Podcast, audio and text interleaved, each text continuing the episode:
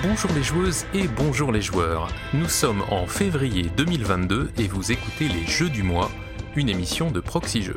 Proxy Jeux, c'est le podcast qui vous parle de jeux de société.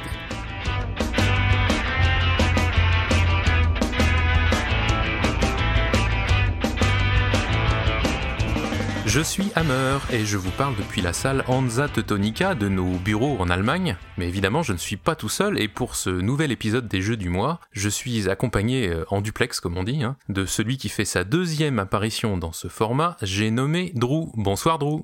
Bonsoir Hammer, effectivement. Moi, je suis resté en France et je suis dans la salle Race for the Galaxy. Ah, moi je pensais que tu étais dans la salle Château de Bourgogne, figure-toi. Ah, non, non, on n'a pas encore cette salle-là, mais je vais faire un peu de pression auprès du président pour qu'on rebâtisse quelques salles.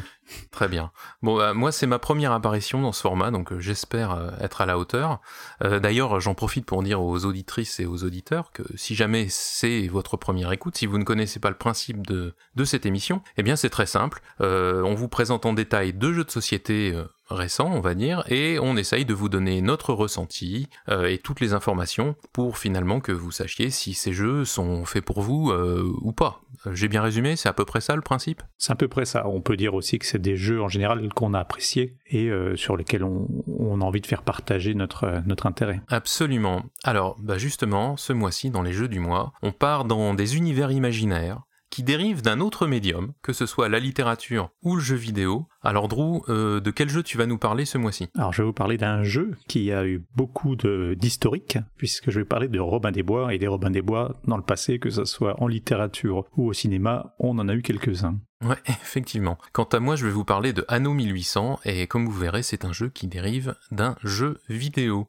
Alors, les plus attentifs euh, d'entre vous auront peut-être noté que ces deux jeux, ce sont des jeux euh, Yellow. Alors, ne croyez pas que nous soyons sponsorisés, euh, nous restons fidèles à la politique de la maison, comme on dit, et non, c'est un pur hasard que ce soit de deux jeux Yellow. Voilà. Exactement.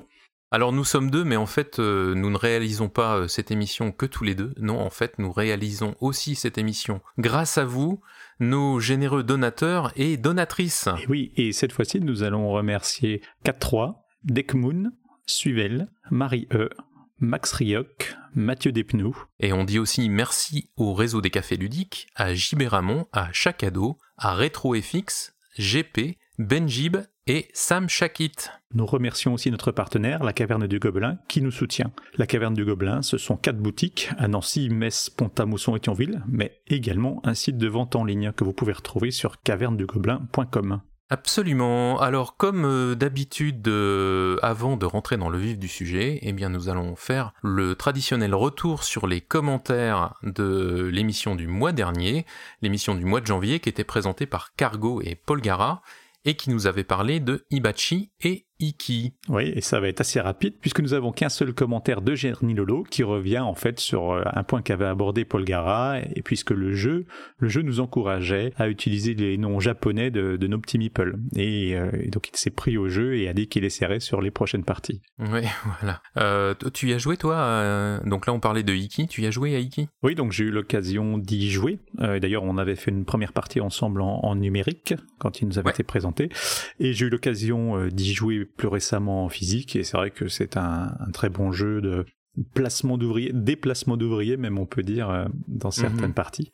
Et euh, il mérite sa place je pense euh, aux nominations de l'Asdor puisque ça vient de tomber et, Paul Gara a eu le a eu le, nez fin quand elle nous a proposé Iki dans les jeux du mois. Ouais, absolument, c'est vrai. Bah moi aussi j'y ai joué depuis, j'ai refait quelques parties. Ibachi par contre, jeu de dextérité, j'avoue que ce n'est pas forcément mon fort. Effectivement, Ibachi je l'ai eu aussi euh, essayer une fois. C'est rigolo, c'est frais, on va dire. On, introduit cette notion de lancer, de, compétition dans le lancer, où on va pouvoir aller euh, éjecter les, jetons des autres. Et euh, c'est intéressant, faut ça essayer, je trouve. D'accord, très bien. Bon bah écoute, cette fois je crois qu'on va pouvoir effectivement rentrer dans le vif du sujet.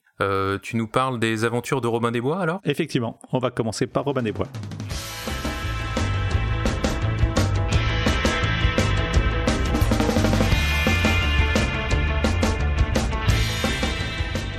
Donc pour ma part, je vais vous parler des aventures de Robin des Bois, un jeu de Michael Menzel, illustré par lui-même, puisque c'est aussi un grand illustrateur, Mhm. édité euh, chez Yellow, c'est en fait une localisation, puisqu'il a été édité initialement chez Cosmos l'année dernière. C'est un jeu auquel on va pouvoir jouer de 2 à 4 joueurs, avec des parties aux environs de 60 minutes, et avec des joueurs à partir de 10 ans. Le jeu est fabriqué en Chine, et on le trouve à 59,90€ à la caverne du Gobelin.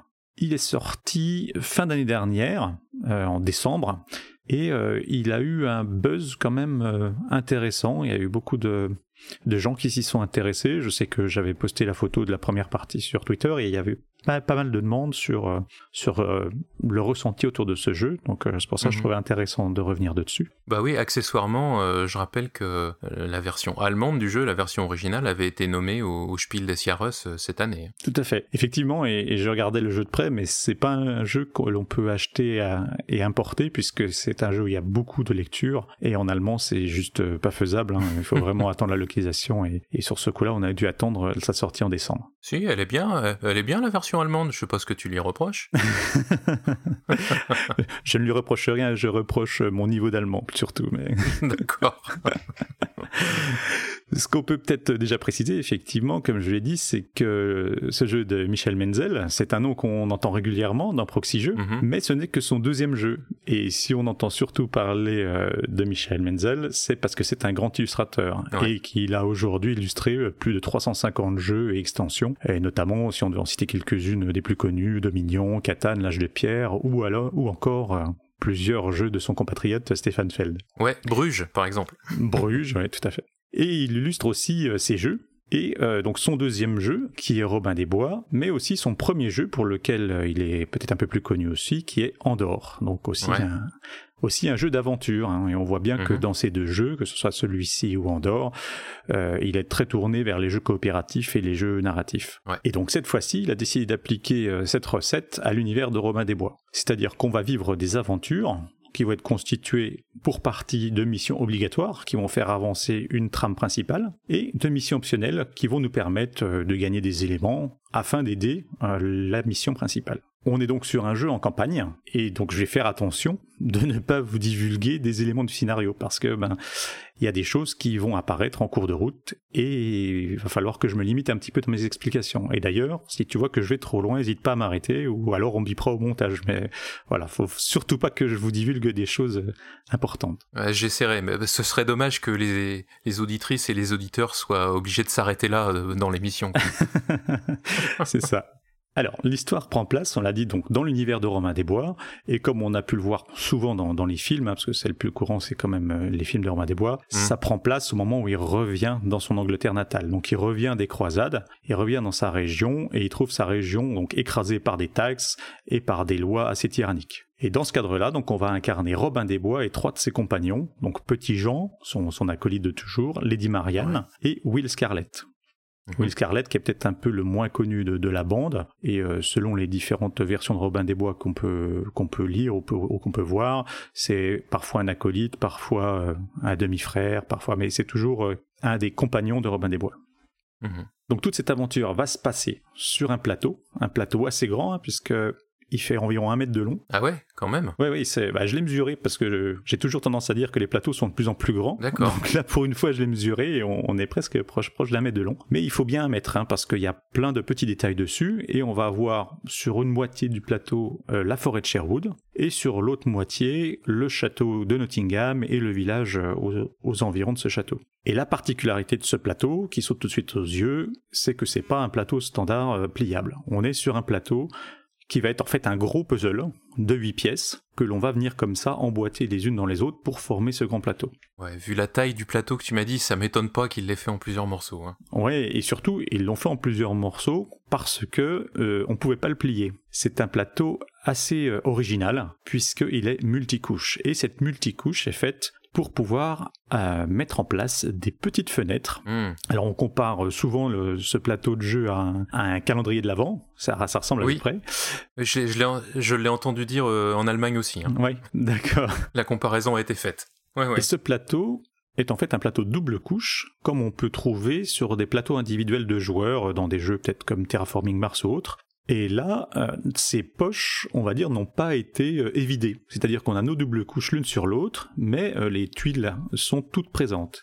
Ce qui fait qu'on va pouvoir les enlever durant le jeu pour les retourner. Et elles vont donc afficher un autre élément et changer le plateau. D'accord, ouais. Et donc ces, ces petites poches sont réparties sur tout le plateau, et il y en a plus d'une centaine qui vont venir être actionnées tout au fur et à mesure des aventures. Ça fait pas mal de, possibilités de, de combinaison, ça. Effectivement, ça fait pas mal de possibilités, et c'est là tout l'intérêt. C'est qu'on ne sait pas ce qui va nous attendre. Il y a des petites fenêtres aussi bien dans la forêt, dans le château, ou même sur des éléments sur le bord du plateau qui sont des, des éléments hors aventure, mais qui être des, des indications de jeu. Donc euh, voilà, il y a plein de choses qui vont nous attendre, et ça c'est assez attrayant parce que ben on, voit bien toutes ces petites cases qui sont en plus toutes numérotées dans chacun leur numéro, et on se demande bien ce qui va nous arriver au début du jeu. Mm-hmm. Et la deuxième originalité qu'on va trouver dans cette boîte, c'est un livre, un vrai livre relié de, plus de 200 pages dans lequel on va avoir toutes nos aventures et un livre qui euh, recopie comme ça un petit peu les, vieux livres en cuir avec cet aspect marron euh, mhm. et qui, contribue à rentrer dans tout cet univers euh,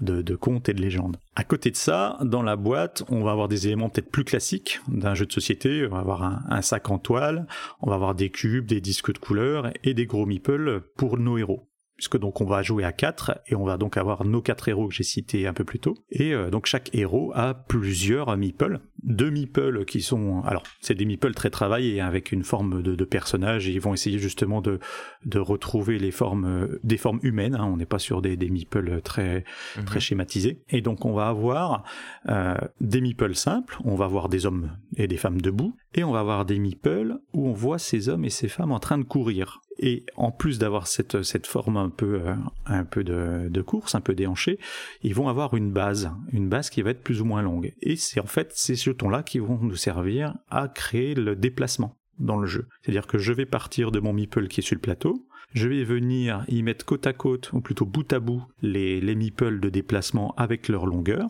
et au bout, je mets mon deuxième meeple standard, et comme ça, je vais avoir mon point d'arrivée de, de, ma, de ma course. Et je retire du coup les, les meeples précédents qui m'ont servi à ce déplacement. Ah oui, d'accord. Donc le, le, le, long euh, meeple, entre guillemets, il te sert de, de règle et ça te donne une, c'est une, unité de, de, distance en fait, quoi, c'est ça? Exactement. Donc j'ai, j'ai à disposition trois meeples de déplacement avec des longueurs différentes.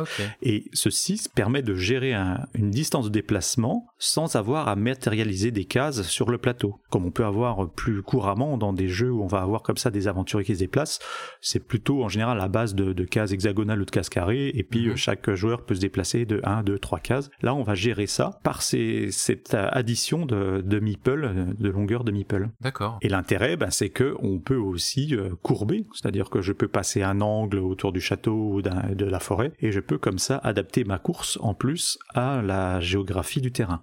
Et donc tout ceci va nous permettre d'aller rejoindre les différentes cases qui sont présentes sur le plateau. Les cases au sens euh, tuile que l'on va pouvoir retourner. Oui, les, les, petites portes du calendrier de l'avant, là. Quoi. Exactement. Et donc, qu'est-ce qui se passe quand on arrive sur ces petites cases? Eh ben, pas grand-chose, parce que la plupart des cases ne sont pas actives par défaut. C'est-à-dire qu'on a une centaine de cases, mais chacune vont être active en fonction de l'aventure qu'on est en train de vivre. Et tout ça, c'est donné par le livre, puisqu'en début de mission, on va commencer par lire la page d'introduction de l'aventure, et qui va nous dire, bah, vous retournez la case 70, 32, 21, et du coup, c'est ces cases-là qui seront actives pour cette partie du jeu. Mhm. Et donc, il faut, si on veut pouvoir euh, avancer dans la dans l'aventure, il va falloir aller chercher ces cases-là. D'accord. Ces cases actives sont matérialisées par un point d'interrogation. Et quand on arrive sur ces cases, enfin quand on arrive sur une case d'ailleurs qui est active, on a le choix de l'explorer si elle a un point d'interrogation. Et pour ceci, eh ben ça va nous renvoyer dans le livre. C'est-à-dire que si j'arrive sur la case 23, je décide de l'explorer, je vais aller voir la page 23 du livre. D'accord. Et ça va me donner la suite de la de l'aventure. Et donc euh, à, la, page en question, t'as as quoi? T'as des instructions? T'as un paragraphe à lire comme dans Sherlock ou euh? Ça va dépendre encore une fois, puisque euh, cette case 23 va pouvoir servir dans différentes aventures. Ah oui. Donc tu vas me dire, ben si si si j'y vais une fois, je sais ce qui est en page 23 et du coup ben c'est un peu gâché pour les suivantes. Si j'ai un peu de mémoire, ben du coup je sais ce que je vais y trouver. Ouais. Mais en fait c'est un peu plus malin que ça puisque les missions ont des titres.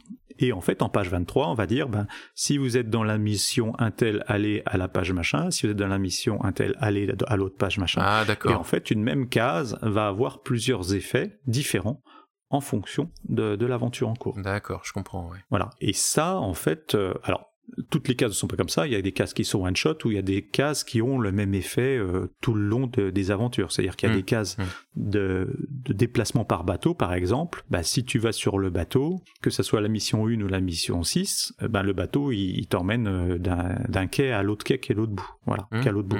Pareil, euh, on va avoir des, des champignons en, en bordure de forêt. Là, par contre, ben, en première euh, en première mission, ils vont peut-être te faire gagner une nourriture. Mhm. Et en sixième mission, ils vont peut-être euh, t'étourdir ou, euh, ou tu vas peut-être trouver quelque chose à côté des champignons. Ou tu... Voilà. Donc une même case peut avoir différents aspects au, au cours des aventures. Ouais, puis comme tu l'as dit, le plateau est tellement grand, euh, ça augmente encore plus la, la, la, la variété, quoi. C'est ça. Alors sur ce plateau, on va avoir des cases aussi qui ont des formes. C'est-à-dire derrière une forme euh, ovale, on va dire, ça va toujours être un garde, puisque on arrive dans Nottingham et euh, bah, on va être accueilli, on va dire, par le shérif de Nottingham et tous ses gardes. Et en fait, toute cette map, sur toute cette, cette carte, on a des gardes qui vont essayer d'attraper Robin des Bois et ses complices. Mhm. Et donc ces gardes, euh, si on arrive sur un garde, de la même manière que tout à l'heure on pouvait explorer en fin de déplacement, sur un garde, on va pouvoir le combattre si on termine dessus. D'accord. Pour combattre ce garde, on va pas avoir un système de dés comme c'est assez traditionnel dans les jeux d'aventure. C'est ce que j'allais te proposer, en fait. Je connais pas le jeu. J'allais te dire, tu, tu, dois, tu dois lancer des dés, un certain nombre. Et non, c'est pas ça, Non. en fait. Non, alors c'est quand même un petit peu euh, hasardeux, on va dire, pour, pour ce combat, mais Ouais. Voilà, on va se servir du sac de toile dont je te parlais dans, dans, les, dans les éléments de la boîte. Oui. Et dans ce sac de toile, on va avoir des cubes de couleurs. On va avoir des cubes blancs et des cubes violets. La quantité de chaque cube est définie au début de l'aventure par le livre, qui va dire bah, mettez 6 cubes violets par joueur dans le sac et mettez 3 cubes blancs par joueur dans le sac. Et donc quand on va faire un combat, le personnage qui y va prend le sac et va piocher dedans. Il va piocher jusqu'à 3 cubes. Le but est d'arriver à un cube blanc. Si dans ces 3 cubes, je tire un cube blanc, c'est gagné, j'ai gagné le combat, j'ai vaincu mon garde. Si j'ai pas réussi à piocher de cubes blancs, le combat est perdu. Ah, d'accord. Mais c'est là où ça devient intéressant, c'est que la perte n'entraîne pas forcément de malus. C'est-à-dire que je suis pas dans un jeu d'aventure, je vais pas perdre un point de vie ou un point de force, ou je vais pas casser mon épée. C'est juste que le combat s'arrête là, et on pourra reprendre le combat lors d'une action prochaine. Ouais, d'accord. Là où il y a un intérêt, c'est que tous les cubes qui ont été sortis du sac sont définitivement retirés du sac. C'est-à-dire que si j'ai tiré que des cubes euh, violets, qui sont des cubes qui nous font perdre, eh ben j'en aurai moins pour la, la fois d'après. Donc j'ai plus Ouais. de chances de tirer des cubes blancs pour gagner mon, mon prochain combat. Donc, du coup, c'est une sorte euh, d'assurance de réussite sur le long terme, alors, c'est ça? C'est un peu ça. Et, et dans certains cas, on va aller faire un petit combat avant, euh, auprès d'un garde, avant d'aller faire un combat peut-être un peu plus important, pour essayer d'aller comme ça purger un peu notre sac et avoir plus de chances de réussir le, le futur combat qui est plus Ah, important pour la mission principale. Ok, ouais, c'est marrant, ouais. D'accord. Voilà. Donc, ça, c'est les règles du combat au corps à corps, mais tu t'en doutes bien, on est dans Romain des Bois, il y aura des combats à l'arc aussi. Tu dois avoir un... Oui, bah oui, j'allais dire, tu dois avoir un arc et des flèches, quand même.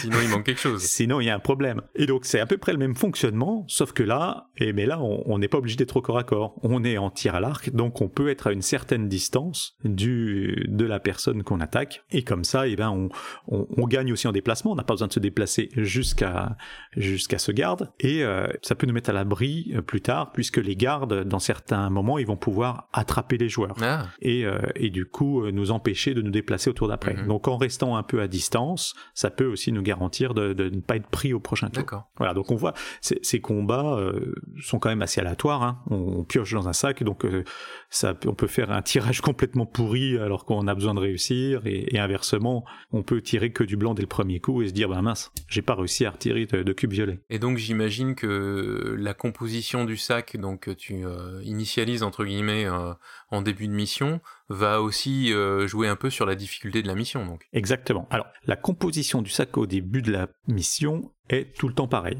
C'est-à-dire, de mémoire, on met 6 cubes violets par euh, joueur et un cube blanc par joueur. D'accord, donc ça dépend du nombre de joueurs, ok.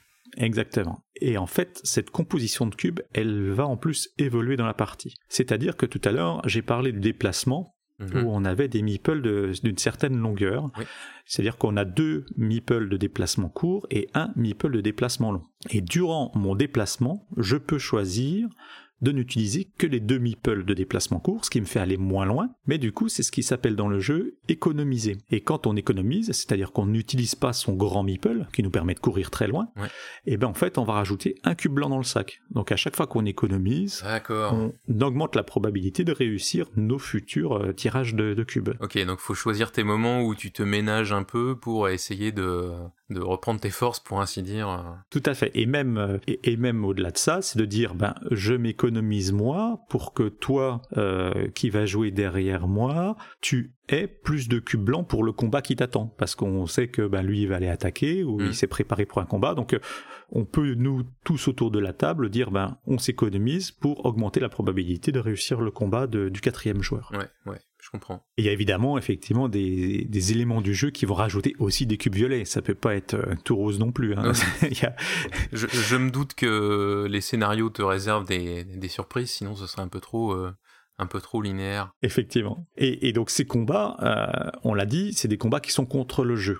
Il n'y a pas de maître de jeu autour de la table. Tous les joueurs qui sont présents jouent ensemble. Mhm. Et le, la partie euh, adversaire est contrôlée de manière euh, automatique, on va dire. Ouais, c'est ça. Ouais. Que ça soit par le livre ou que ça soit par le tour de jeu. Parce que je n'ai pas encore expliqué comment se déroule un tour de jeu. On n'est pas sur un tour de jeu euh, où on va aller dans les sens des aiguilles d'une montre, par exemple. On est sur un tour de jeu qui, va, qui lui aussi va être aléatoire. D'accord puisque dans notre fameux sac où on a mis euh, nos cubes de couleurs, on va aussi rajouter des gros disques en bois qui correspondent à la couleur de chaque joueur. Mhm. On va en plus y ajouter le disque rouge qui correspond au joueur adversaire, donc euh, géré par le jeu. On va mélanger tout ça et on va les tirer au hasard. Ah. Donc ça peut être n'importe quel joueur qui va commencer, voire la partie adverse.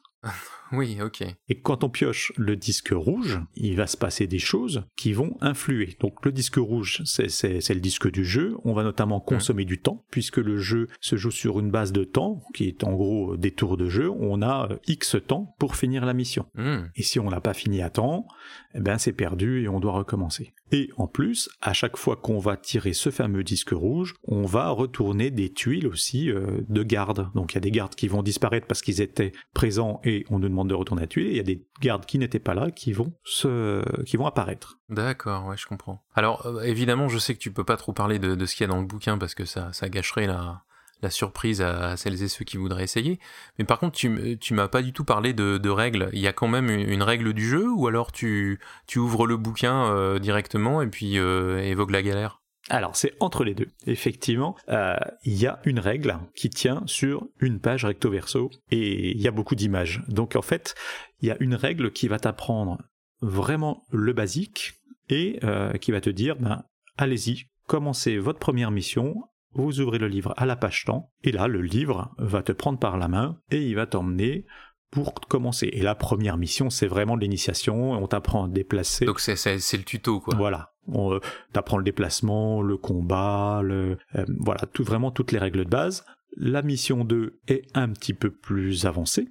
Et on va d'ailleurs introduire, allez, je vais vous révéler un petit, un petit twist de ce qui arrive dans la mission 2, on va rajouter dans le sac un disque gris. Ah. C'est-à-dire un disque qui n'a pas ni la couleur des joueurs, ni la couleur euh, du jeu. D'accord. Et ce disque gris est en fait un disque de joker. Quand on pioche un disque gris, on va euh, donner une action à n'importe lequel des joueurs. D'accord. Donc c'est-à-dire que ce joueur-là jouera deux fois parce qu'il rejouera aussi quand on piochera son, disque de couleur. Bon d'accord, n'en dis pas plus, euh, ne spoil ne spoil pas plus. Ah, c'est parce que c'est vraiment au début de la mission 2, donc il n'y a, pas vraiment de spoil, c'est pas un gros juste après le tuto quoi. C'est ça. Juste après le, tutoriel. Euh, bon bah ouais d'accord donc je crois comprendre à peu près comment ça se comment ça se passe les, différentes les différentes mécaniques, d'accord. J'ai envie de te demander, moi, je, alors je n'ai pas joué à Robin des Bois, je n'ai pas joué non plus à Andorre, mais toi, est-ce que tu, est-ce que tu y as joué et est-ce que tu, alors, euh, est-ce que est-ce que c'est comparable? Parce que c'est de l'aventure aussi finalement, c'est coopératif comme tu l'as dit au début. Exactement. Donc, euh, on, j'avais joué à Andorre par le passé, et c'est un jeu sur lequel j'avais pas beaucoup accroché.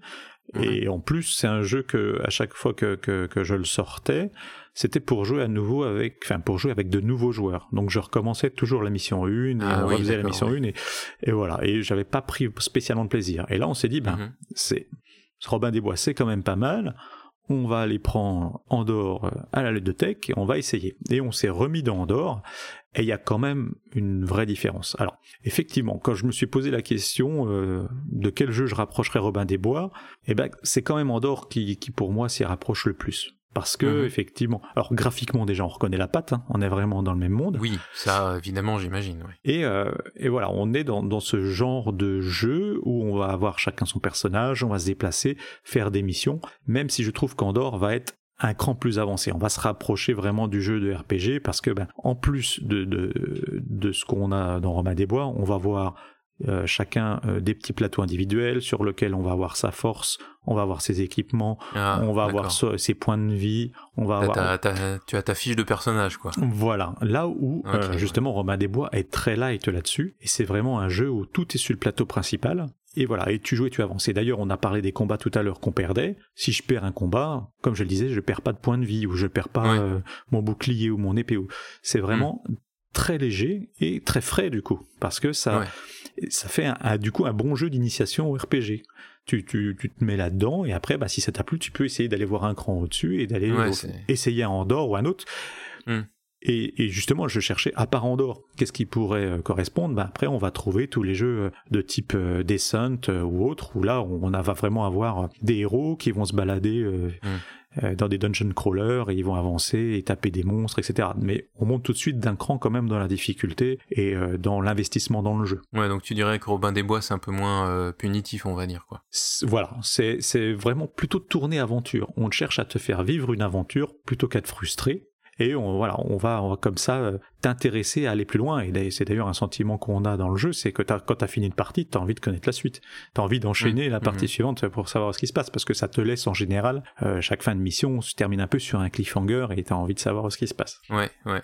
Ouais, je comprends. D'accord. Ah oui, parce qu'il y a une. Oui, t'as dit c'est vraiment une campagne, quoi.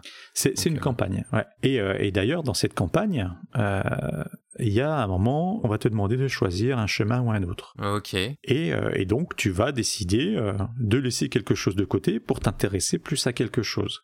Et là, c'est un peu une frustration parce que tu te dis ah mince, je vais pas faire toutes les missions. Ça, c'est un peu comme dans tous les jeux narratifs où tu te dis ah ouais, mais j'ai, à la fin de l'aventure, tu te dis ah ouais, mais j'ai pas tout lu. c'est ça.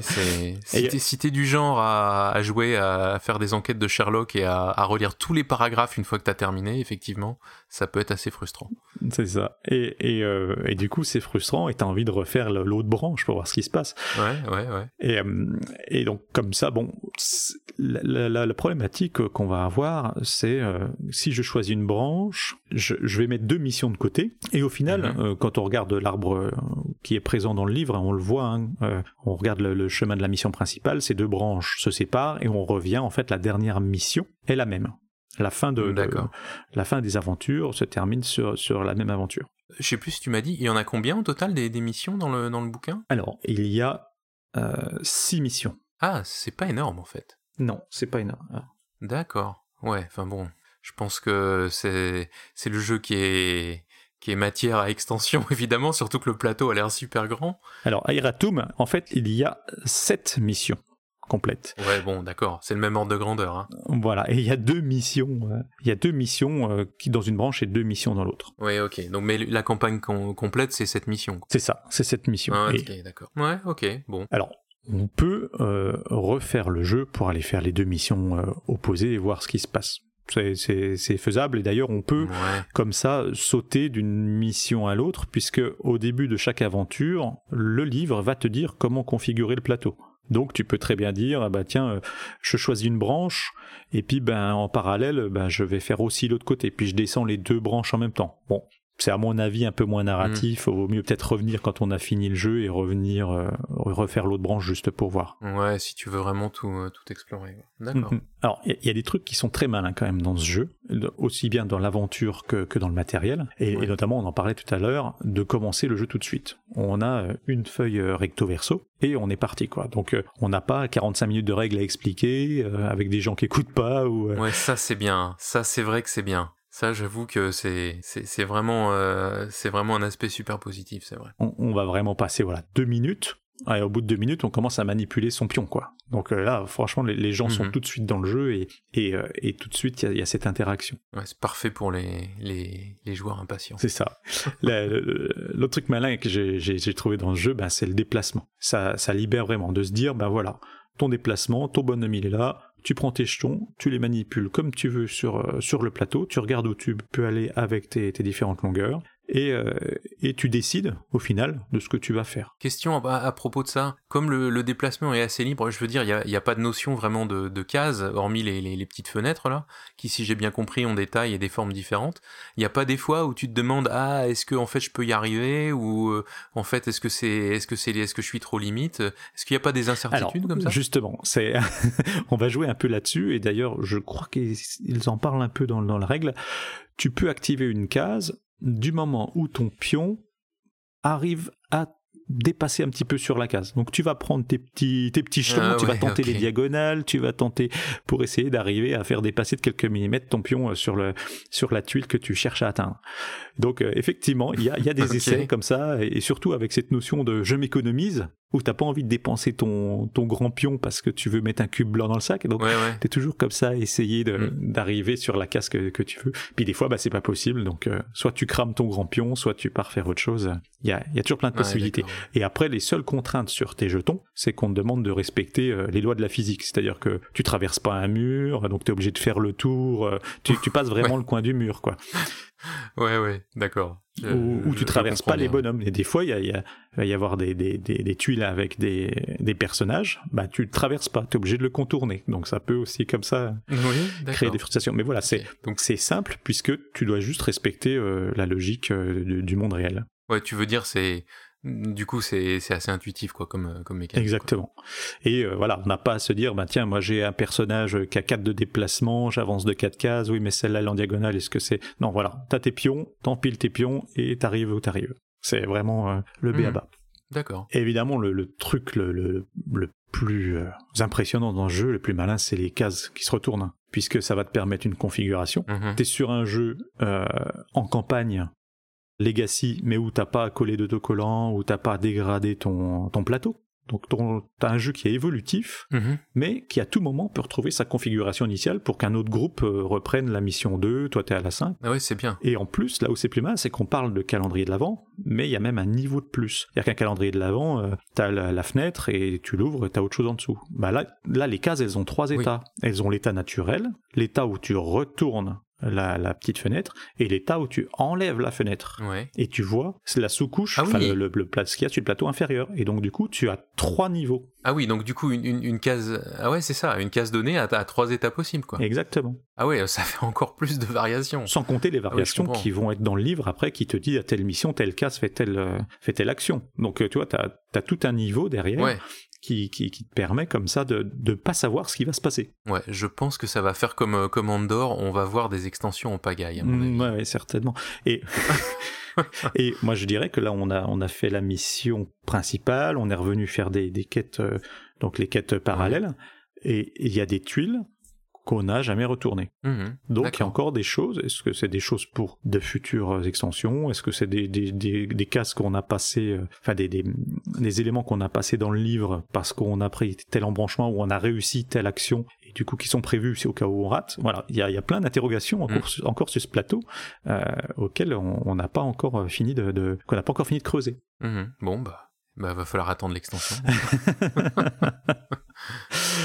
Euh, et euh, bon, l'autre magie du, du, du jeu, c'est le livre, effectivement. Hein parce que ben il y a la partie euh, tuile qui est un peu innovante et la partie euh, livre. Donc euh, souvent on a retrouvé dans les dans les commentaires de, de joueurs qui avaient testé le jeu, ben c'est un calendrier de l'avant et un livre dont vous êtes le héros. C'est à peu près ça. D'accord. Avec je dirais le côté un petit peu pénible du, du livre dont vous êtes le héros en moins. Parce que moi les, livres dont vous êtes le héros, j'ai jamais vraiment accroché parce que tu passes ton temps à tourner les pages, tu reviens, tu pars, tu. Alors que là, tu tu es tu fais des allers-retours entre le plateau qui matérialise et le livre qui te donne les mhm. instructions et qui donne la, thématique. Et du coup, ah oui, je comprends ce que tu, tu, tu fais des allers-retours. Mhm. C'est pas très lourd, tu passes pas ton temps à tourner les pages et euh, et, euh, mhm. du coup, tu matérialises les, effets puisqu'on te dit ben voilà maintenant euh, telle tuile est retournée, il faut que vous alliez voir machin. Et eh ben physiquement c'est retourner. T'as pas à te souvenir qu'il faut que tu ailles voir ça. Tu vas aller, euh, et n'importe qui mhm, peut y aller mhm. d'ailleurs. Parce que toi, si tu as déclenché ça parce que tu étais sur une tuile à un bout du, du plateau, bah, ça peut être ton, ton compère qui est lui tout à côté de ce qui vient de s'ouvrir qui peut aller voir et ça peut aussi euh, dynamiser le jeu. Ok.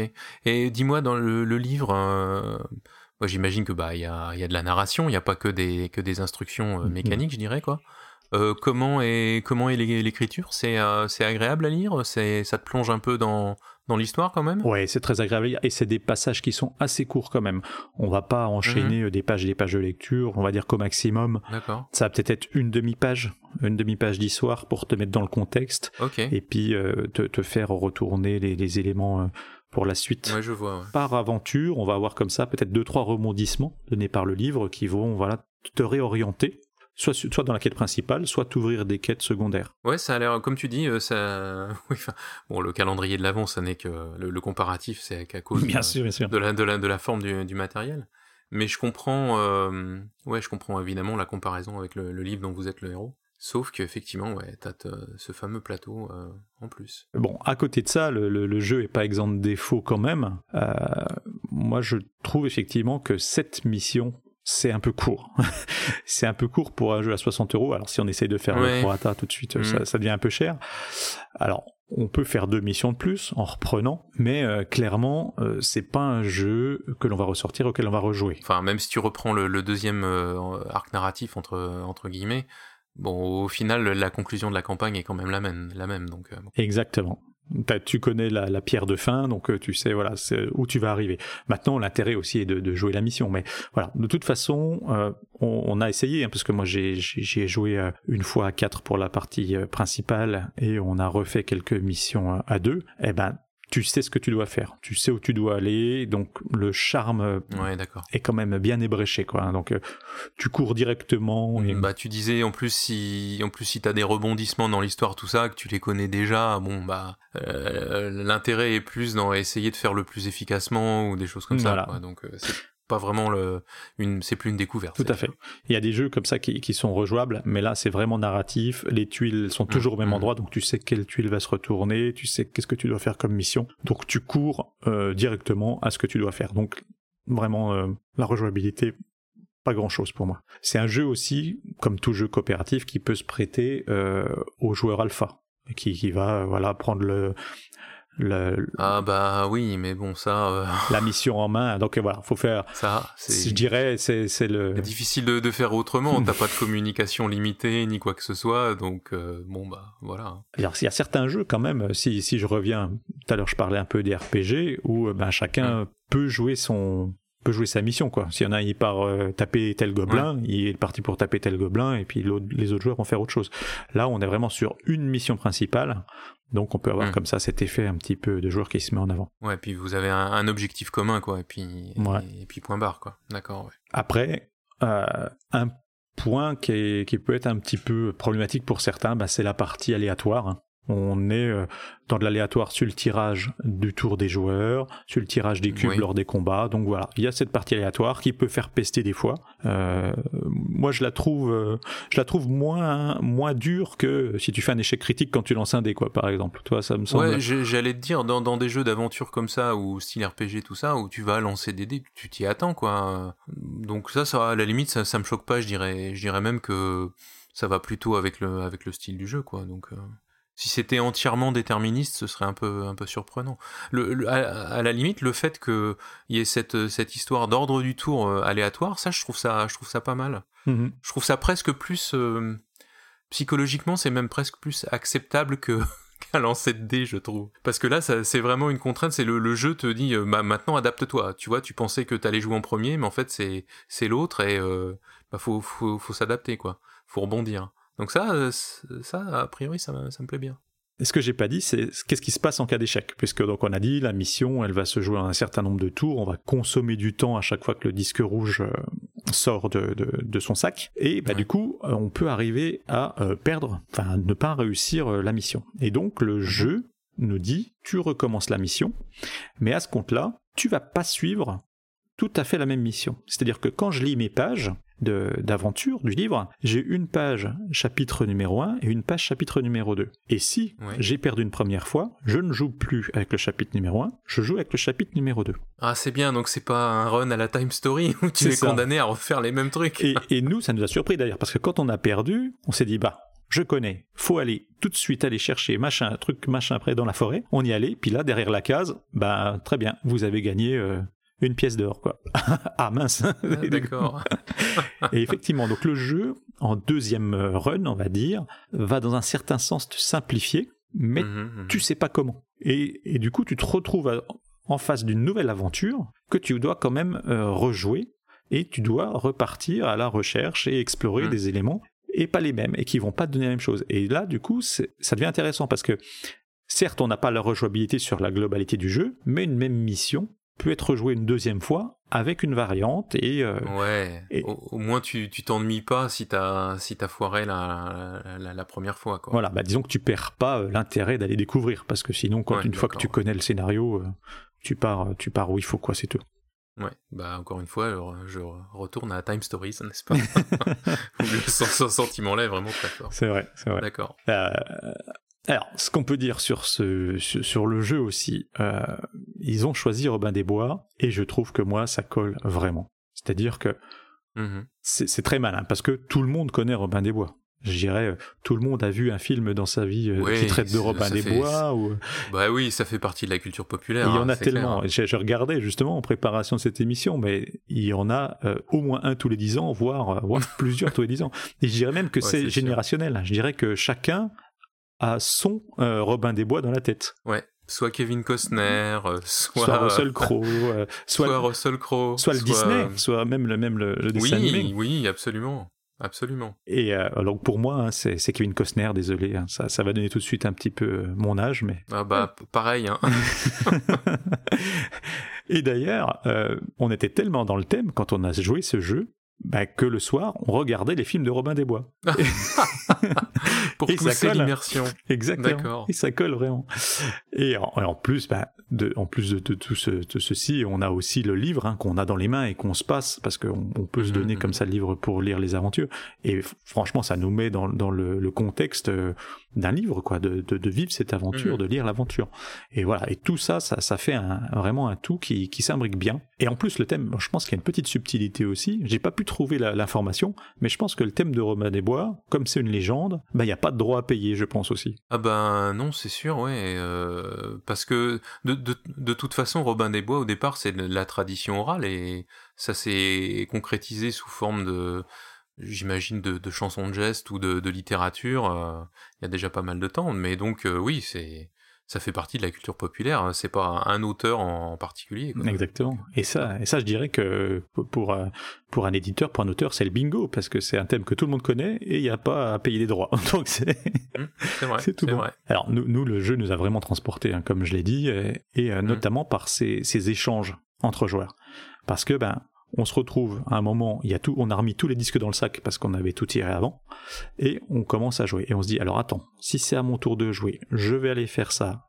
Mais si c'est toi, vaut mieux que euh, tu fasses ça pour que j'ai un cube blanc. Mais si c'est le rouge, et, et ça force l'échange entre les joueurs. Et euh, je crois que j'ai pas vécu beaucoup de, de, jeux qui, qui, qui créent cette émulation. D'accord, d'accord. Ouais, t'es, plongé dedans, quoi. Voilà, t'es plongé dedans, et comme c'est pas très compliqué, euh, il n'y a pas cette notion de, de dé, de, d'aléatoire autre que, les, que, dans quel sens vont sortir les disques. Ça permet comme ça de se projeter et, d'imaginer plusieurs embranchements dans notre petite aventure et de, et de, et de, comme ça d'aménager en fur et à mesure de, la sortie des disques euh, l'évolution du, du tour. Donc côté matériel, donc on a ces gros pions en bois qui sont bien détaillés, qui vont nous servir à nous déplacer et qui représentent bien les bonhommes, mais on a mhm. aussi euh, les euh, petites fenêtres en carton. Et ces fenêtres en carton, bah, ça reste que du carton. Et quand on va les retourner, on va quand même un, petit peu les abîmer, parce que pour le retourner, on va les prendre comme ça sur la tranche, hein. il y a des petites, des petites ouvertures pour essayer d'aller les chercher, et on a tendance à glisser l'ongle dans le carton, et ça va commencer à, se dédoubler, et pour les remettre, on les force un petit peu dans l'ouverture. Ah d'accord. Donc on, a quand même un vieillissement du matériel qui se crée et qui se voit. Là, nous, donc on a fait euh, une petite dizaine de parties et il y a quelques tuiles qui commencent à, à se dédoubler ou qui commencent à blanchir sur les bords. Donc voilà, il y a quand même une durée du matériel, c'est ce qui me fait dire que le jeu est peut-être pas adapté aussi à une utilisation en ludothèque, tu vois, un prêt où il y aurait beaucoup beaucoup de sorties. Ah oui, tu veux dire que ça va, ça va se dégrader trop trop vite. Ça va vieillir assez vite. Ouais, J'imagine ça va être dur de, de, plastifier toutes les toutes les petites tuiles. Tout à fait. Et, et, tu me disais aussi le le, ouais, le gros plateau du coup c'est un plateau de double couche. Ouais. Euh, moi je sais que j'ai eu ça sur sur certains jeux. T'as pas de de, de l'ondulation? Alors ouais, c'est le problème des doubles couches. Hein. Bah ouais. C'est que bah c'est deux plaques de carton qui sont collées et puis on sait quand ça sèche. Si ça sèche trop vite. Bah, euh, ouais. Voilà, ça tuile un peu. Alors là, c'est un petit peu présent. J'ai vu pire, c'est quand même pas ouais. mal maîtrisé, mais il y a quand même un petit peu cette, ce tuilage qui fait que ben, comme c'est un plateau en puzzle, ben, les éléments qui sont côte à côte, on peut voir que des fois ben, il y a une petite marche qui se crée entre les deux. Donc ah oui, bah oui. je dirais... Ah oui, parce qu'il est grand en plus le, le ah, plateau. Il, il, est grand, c'est alors c'est minime. L'exemplaire que j'ai moi est minime, mais on voit cette déformation quand même. Et bon, j'espère qu'il n'y a pas de, de, de, de, joueurs qui ont eu des, des problèmes plus, plus Mm. avancés. Après, au niveau euh, localisation, euh, il y a eu quelques problèmes sur certaines pages du livre, de la partie livre. Hein. Donc il y, a, il y a, un petit errata sur le site de l'éditeur. Euh, je vous engage à, à, aller voir. Voilà, il y a quatre pages où il faut corriger un petit peu le, le texte, mais euh, qui peuvent être préjudiciables. Donc il y a des pages euh, où il y a des erreurs où c'est juste du renvoi. Il nous renvoie sur une page qui ne traite absolument pas de ce qui est de, de la suite, donc on s'en rend compte tout de suite. Ah, mais il y a des choses qui peuvent ouais, être un peu plus un peu plus préjudiciables. Donc voilà, faut penser à faire un petit tour sur le site pour voir ce qu'il y a. Tu, tu disais, tu disais le, le, bouquin, il fait 200 pages à peu près, c'est ça? Ouais, c'est ça, c'est 200 pages. Ah ouais, c'est gros, ouais. Oui, en 200 pages, on a, le quoi de, on a de quoi caser des, des erreurs de localisation, c'est clair. Ouais. C'est un peu casse-gueule pour l'éditeur, en fait, ça. C'est enfin, bah, même, l'éditeur d'origine, je veux dire. Oui, il bah, y, a, y, a beaucoup à relire, du coup, il faut, il faut bien, mmh, mmh. bien travailler le sujet, et il faut limite refaire l'émission pour se rendre compte qu'on ne renvoie pas à la bonne, à la ouais, bonne page. Hein, absolument. Mmh, voilà. Et dernier point sur, sur, le matériel, où on peut se poser des questions, c'est que ben, tout ce matériel, c'est du carton, c'est du bois, il y a un petit sac en tissu, mais malgré tout, ben, c'est fait en Chine. Alors que, ben, il n'y a pas de plastique. Et qu'en général, on dit, ben, ça vient de Chine parce qu'il y a du plastique. Ouais, ouais. Alors, moi, j'ai, j'ai pas vraiment la réponse, mais à mon avis, euh, ça devient du plateau double couche. Parce que c'est quand même des mmh. choses que chaque euh, fabricant ne maîtrise pas. Ça demande des techniques particulières. Et puis c'est des grands plateaux double couche en plus. Ouais. Alors c'est vrai que, ouais, c'est peut-être ça. Ouais. Il y a ça. certainement de ça, voilà. Donc euh, bon, ça malheureusement ça vient de Chine, mais encore une fois limité par la, mmh. la les capacités de production euh, locales. Ou par le coût euh, en local. Hein. Si c'est des trucs un peu un peu spéciaux, euh, ça augmente tout de suite les, les tarifs. Peut-être aussi, peut-être le livre, mais bon, je me dis qu'on sait quand même encore éditer des livres en Europe quand même. C'est pas.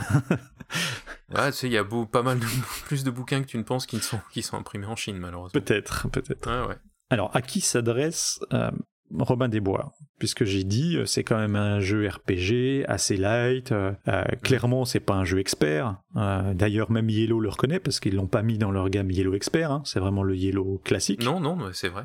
Donc, non, et puis tu vois, je parlais du, du spiel du spiel des Sierras, c'était pas dans la catégorie euh, expert. Hein. C'est ça. Parce que la prise en main est tellement facile. C'est ça. Et, et, donc du coup, on est quand même sur un jeu. RPG entrée de gamme, comme j'ai déjà pu le dire. Ouais, ouais. Et, et donc, je me suis posé la question pour quel public et là, je me suis dit, ben, c'est typiquement un jeu, euh, je pourrais jouer avec mes parents ou des amis qui n'ont pas l'habitude des jeux de société. Pour moi, ça me semble mmh. assez faisable, puisqu'il y a tout cet aspect euh, didactique, tutoriel au départ, qui fait que tu commences à maîtriser le jeu, et puis tu montes comme ça en puissance, et puis mmh. tu te raccroches à une aventure, un livre, des pions qui se baladent, des choses que tu découvres. C'est que des éléments euh, tangibles presque et, euh, et de la réflexion de groupe. Ouais, je dirais même, je pense que ça doit pas mal convenir aux, aux enfants qui, qui aiment bien les, les histoires, quoi, parce que là, t'as vraiment l'air d'être d'être plongé dans, dans l'histoire. C'est donné pour, pour quel âge, rappelle-moi, sur, sur la boîte? C'est donné pour 10 ans. Euh... Oh ouais, je, je, suis sûr que je suis sûr que vu que c'est coopératif en plus, tu dois pouvoir jouer avec des plus jeunes aussi. Je pense. Tu dois pouvoir jouer avec des plus jeunes effectivement. Après, il ouais. y a la notion de est-ce que je fais tourner le livre? Euh, Est-ce qu'il y a qu'un seul narrateur? Alors, ce qui est dit dans la règle, c'est mmh. que celui à qui y arrive l'aventure, quand tu vas explorer une tuile, ben c'est pas toi qui lis ce qui se passe sur cette tuile, parce que ah, c'est on, on, te le raconte quoi. Voilà, parce que dans certains cas, tu peux avoir des choix à faire en tant que en tant que joueur, et donc du coup, si tu as le livre sous les yeux, ben tu peux voir à quoi correspondent ces choix et tu peux être influencé mmh, mmh, par, par ceci. Donc on dit ouais. Celui qui fait l'action ne lit pas. Donc après, ouais, c'est logique. Après, il faut quand même avoir une petite notion de lecture si tu veux pouvoir passer le, le, le livre autour et que chacun puisse avoir sa partie de lecture. Voilà, c'est. Mais sinon, un, joueur, à mon avis, même de 8 ans, peut, peut très bien jouer. Euh, si, si, voilà, c'est assez abordable pour, pour de jeunes joueurs. Oui, ça m'a l'air. Euh, en termes de, de nombre de joueurs, donc on a fait la mission principale à 4, j'ai refait quelques missions à 2. Ce qui va changer en fait, ça va être euh, ces notions de, de, de, préparation et de malus, c'est-à-dire que ça va toujours être en fonction du nombre de joueurs. Mhm. Donc s'il y a 4 joueurs, il y aura plus de pions violets, il y aura plus de, de malus quand le rouge sort, etc. Ouais. Par contre, ben, quand on est quatre joueurs sur le plateau, ça permet de se répartir plus et de couvrir plus de, terrain, de plus de missions annexes. Quand on n'est que deux, on va vraiment se concentrer sur la mission principale. Et les quêtes annexes euh, vont vraiment être euh, très annexes, puisque ben, on, aura moins de, on aura moins de temps, on va dire, on aura moins d'action au cours de la partie. Et euh, voilà, on aura plus tendance à se concentrer. J'ai vu que certains euh, joueurs qui jouaient à deux prenaient deux personnages chacun pour se retrouver dans la configuration quatre joueurs. Ouais, c'est un truc classique avec les, avec les jeux coop. Ouais. Ça peut être une bonne solution. Parce que, parce que toi, clairement, euh, tu m'as l'air d'avoir préféré ton expérience à quatre joueurs qu'à deux, si je résume. On a préféré, mais effectivement parce que ça permet d'être un peu partout à la fois. Ouais. Bah, puis t'as t'as fatalement plus de discussions autour de la table aussi. Ça, ça renforce cet effet, euh, cet effet aventure aussi, j'imagine quoi. C'est ça. Alors, je te, je te cache pas qu'à quatre joueurs, parfois il y a un joueur qui allait explorer un coin du plateau, qui se retrouvait complètement excentré de la mission principale, puis ben qui se retrouvait dans un coin du plateau où il avait rien trouvé dans l'exploration, et du coup voilà, il, il passait un petit peu à côté de sa partie. Donc, faut faire un petit peu attention à ça. ça peut arriver.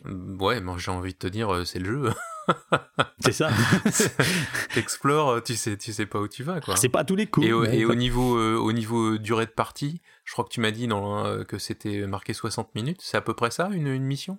Ah ouais, même moins. Je dirais 60 ah, minutes, c'est vraiment le maximum, ouais. Ouais, ouais c'est assez rapide, euh, voire même très rapide. Parfois, on peut arriver à des parties à mhm. une demi-heure, surtout à deux joueurs ça va plus vite. Forcément, on tire moins de pions dans le sac, on, va se concentrer peut-être sur la mission principale, et donc voilà. Le, 1 heure, pour moi, est vraiment un maxi.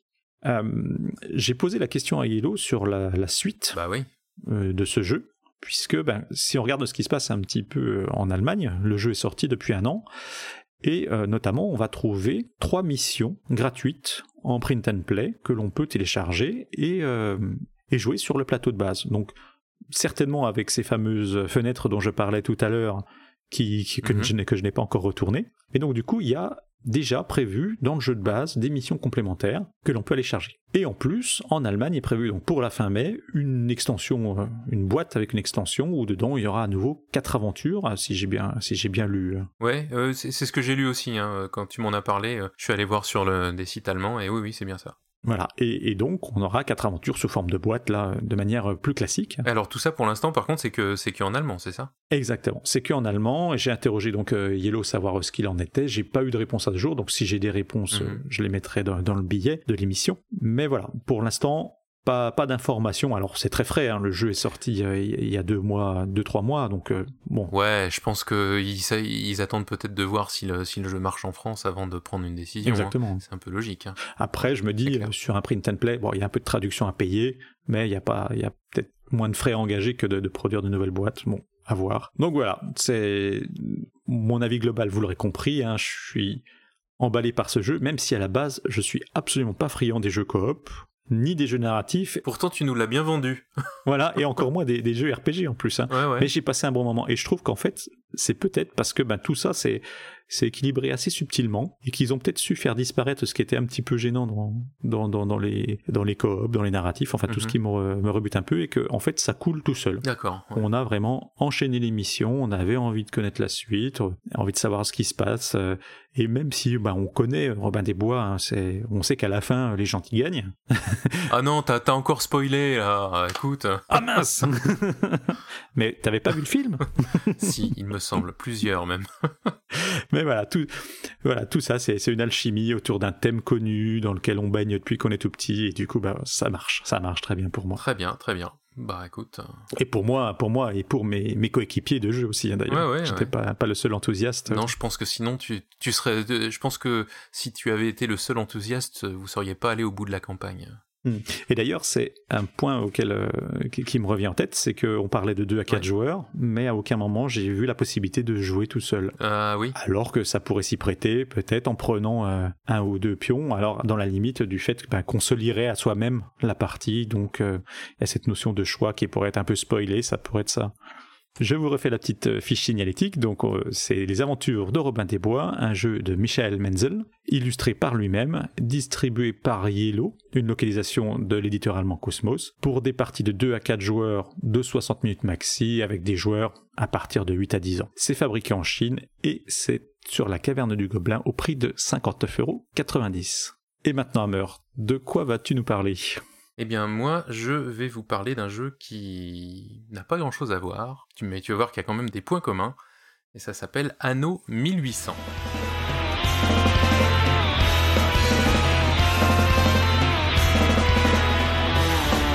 Alors, Anno 1800, je vais commencer par vous faire la petite fiche signalétique, c'est un jeu de Martin Wallace, c'est illustré par euh, Fiore GmbH, euh, alors c'est un studio de graphisme, et vous allez comprendre tout de suite. C'est édité par euh, Yellow, ah, tiens, bizarre, et c'est une localisation de Cosmos. Vraiment très bizarre. C'est thématique ce soir, décidément. Exactement. Alors par contre, euh, ce jeu-là, c'est dans leur gamme expert, hein, euh, chez Yellow. C'est-à-dire que c'est la même gamme que Les Ruines perdues de Narak ou Le Dilemme du Roi, pour citer deux jeux qui ont déjà été chroniqués dans, les jeux du mois. c'est donc distribué par Yellow, hein, évidemment. C'est pour 2 à 4 joueurs, pour des parties de 120 minutes, j'aurai l'occasion d'en reparler, à partir de 12 ans, et par contre cette fois c'est un jeu qui est fabriqué en Allemagne, et vous pouvez le trouver à la caverne du Gobelin au prix de 54,90€. J'en profite pour dire que sur la fiche du jeu, sur le site de la caverne, on nous dit 120 à 180 minutes. Un petit jeu quoi. Voilà. Euh, et c'est sorti. Le jeu est sorti début novembre 2021 en, en France. Alors, avant de me lancer dans le jeu, je vais te faire un, je vais faire un petit préambule si tu, si tu m'y autorises. Les auditrices et les auditeurs, eux, n'ont pas le choix. Vas-y. Euh, Anno 1800, c'est une adaptation du jeu vidéo du même nom, qui est édité par euh, Ubisoft Blue Byte, qui est une branche allemande de Ubisoft. Et euh, Anno 1800, bah, c'est le septième opus en fait de la, de la série. Euh, c'est le dernier en date. Euh, il est paru en 2019. Le premier jeu, il date de 98, hein, donc c'est une série qui a déjà un petit peu de, un petit peu de bouteille. Donc il y a eu Anno 1602, 1503, 1701, 1404, 2070, 2205 et donc Anno 1800. Alors petit quiz, les auditrices et les auditeurs, et toi Drew, vous me trouverez quel est le point commun entre toutes ces années. Voilà. Et vous, me, et vous me le direz en commentaire dans le, dans le billet. Alors je sais que je sais que j'en ai fait un dans l'histoire. Ouais. J'ai joué à un anneau. Je pense que c'est le 1404, mais je n'en ai plus aucun souvenir. ok. Bon, enfin, vous vous repasserez la, la, liste des années et vous essaierez de trouver le, de trouver le point commun. Alors, euh, c'est une série de jeux vidéo de, bah, de stratégie en temps réel et de, simulation économique. Hein. Donc, en fait, dans l'univers du jeu, on établit des colonies sur une série de, petites îles. Le monde est fait euh, d'îles, voilà. Puis on va explorer la région. Euh, il y a du commerce avec d'autres civilisations. Il y a de la diplomatie. Il y a du combat. Il y a de la gestion de ressources etc., etc. On construit des, villes, des choses de plus en plus complexes, etc. Euh, et, donc évidemment, dans chaque dans chaque jeu, bah, on est à une époque historique différente, même si l'univers reflète pas la réalité. Hein. c'est pas des vrais pays, une vraie géographie, etc. c'est des jeux qui ont eu beaucoup de succès en Allemagne, ce qui fait qu'il bah, y a déjà deux opus 1503 et 1701, qui ont déjà été adaptés en jeu de société par Cosmos, figure-toi. Et à l'époque, c'est Klaus Teuber, l'auteur de Catan, qui les, qui les a fait. Mais j'ai vérifié, il n'y a jamais eu de version, euh, version française. C'est ce que je vais te demander parce que je n'ai jamais entendu parler. Eh non, non, non. Alors il y a au moins un des deux jeux qui est clairement une ressucée de, de Catan. Hein. D'accord. c'est clair. C'est marqué sur la boîte, euh, il n'y a pas de, il a pas d'équivoque. Euh, je voulais préciser aussi que j'ai pas joué moi aux jeux vidéo. J'ai vu quelques vidéos de gameplay pour me donner une idée. Euh, et euh, mon exemplaire à moi est en VO, mais Yellow m'a assuré qu'ils n'avaient pas fait de modification lors de la localisation en français. Et d'ailleurs, il y a très très peu de texte sur le matériel de, jeu. Voilà. Et puis j'ai fait 5 parties à ce jour, dont une à 2 joueurs, 3 à 3 joueurs et une à 4 joueurs, si je me souviens bien. Voilà. Donc le principe du jeu, bah, comme dans le jeu vidéo, parce que c'est une adaptation du jeu vidéo, on va nous proposer de développer notre île en faisant grandir, évoluer notre population, on va explorer des nouveaux territoires, et puis surtout on va implanter sur notre île des industries de plus en plus complexes qui sont présentées dans un... je pense qu'on peut dire que c'est un arbre de technologie. Mhm. Euh, alors pour marquer des points, parce que c'est un jeu à points de victoire, bien entendu, c'est compétitif, hein, au cas où vous en douteriez, euh, pour marquer des points, on va notamment devoir satisfaire les besoins de notre population, qui est aussi un des principes dans le, dans le jeu vidéo. Et les besoins de notre population, bah, c'est représenté par les cartes qu'on a en main. Et les besoins, bah, ils sont justement symbolisés par des ressources qui sont produites par nos industries. Donc la boucle est, bouclée. Alors, euh, comment se présente le, le, jeu? Alors, le truc que tu peux pas louper, c'est que tu as un énorme plateau central. Mhm. Encore un point commun avec, euh, avec euh, euh, Robin des Bois, même si c'est pour un autre but. Et t'as plein de petits tas de tuiles différentes qu'on appelle des tuiles construction, tout simplement. Alors j'ai compté, t'as 44 tas. Oui, hein. j'ai fait une partie, moi, du jeu, donc euh, je vois bien effectivement. ouais, voilà, donc tu vois le, tu vois le, plateau en question. Et euh, donc la plupart de ces tuiles, bah, ça va être des usines disponibles, il y en a 35, je crois. Et donc ça va être toutes les industries que tu peux construire, grosso modo. Et puis le reste, ça va être des chantiers navals et des et ça, euh, j'y reviendrai, euh, reviendrai plus tard. Euh, en plus de ça, bah, on a un plateau personnel, évidemment. c'est tous les mêmes, il hein, n'y a pas d'asymétrie. Et bah, comme dans le jeu, on commence sur une île, enfin on, a une île, je crois que la règle appelle ça la, terre, la terre d'origine. Donc en haut de notre plateau personnel, on a cinq cases qui vont représenter les quartiers où habitent nos cinq types de population. Alors tu as les fermiers, les ouvriers, les artisans, les ingénieurs et les investisseurs. Voilà, c'est les, cinq types. Mhm. Et puis le reste de l'île, ben au départ, donc c'est préimprimé euh, sur euh, sur la sur le plateau. T'as 10 usines de base, euh, donc voilà, qui vont produire vraiment des, des, ressources simples, hein, je sais pas, des pommes de terre, des planches, des cochons, des choses comme ça, du charbon. t'as en plus un chantier naval, alors un petit chantier naval, et puis t'as trois navires euh, t'as deux navires de commerce et un navire d'exploration, voilà, tout ça c'est préimprimé, donc c'est toujours la même chose à chaque, à chaque partie. Puis t'as quand même quelques emplacements libres au départ, où euh, tu espères euh, placer bah, des tuiles construction, évidemment. Alors on part pas avec une île inhabitée, tu débutes la partie avec quelques fermiers, quelques ouvriers et quelques artisans, qui sont tous représentés par des cubes de différentes couleurs, et qui sont donc dans leur quartier respectif, en haut de ton plateau. Alors un des principes du jeu, c'est que si tu as un cube de population, tu as forcément une carte euh, citoyen dans ta main qui va euh, représenter euh, bah, justement les, besoins de, ta population.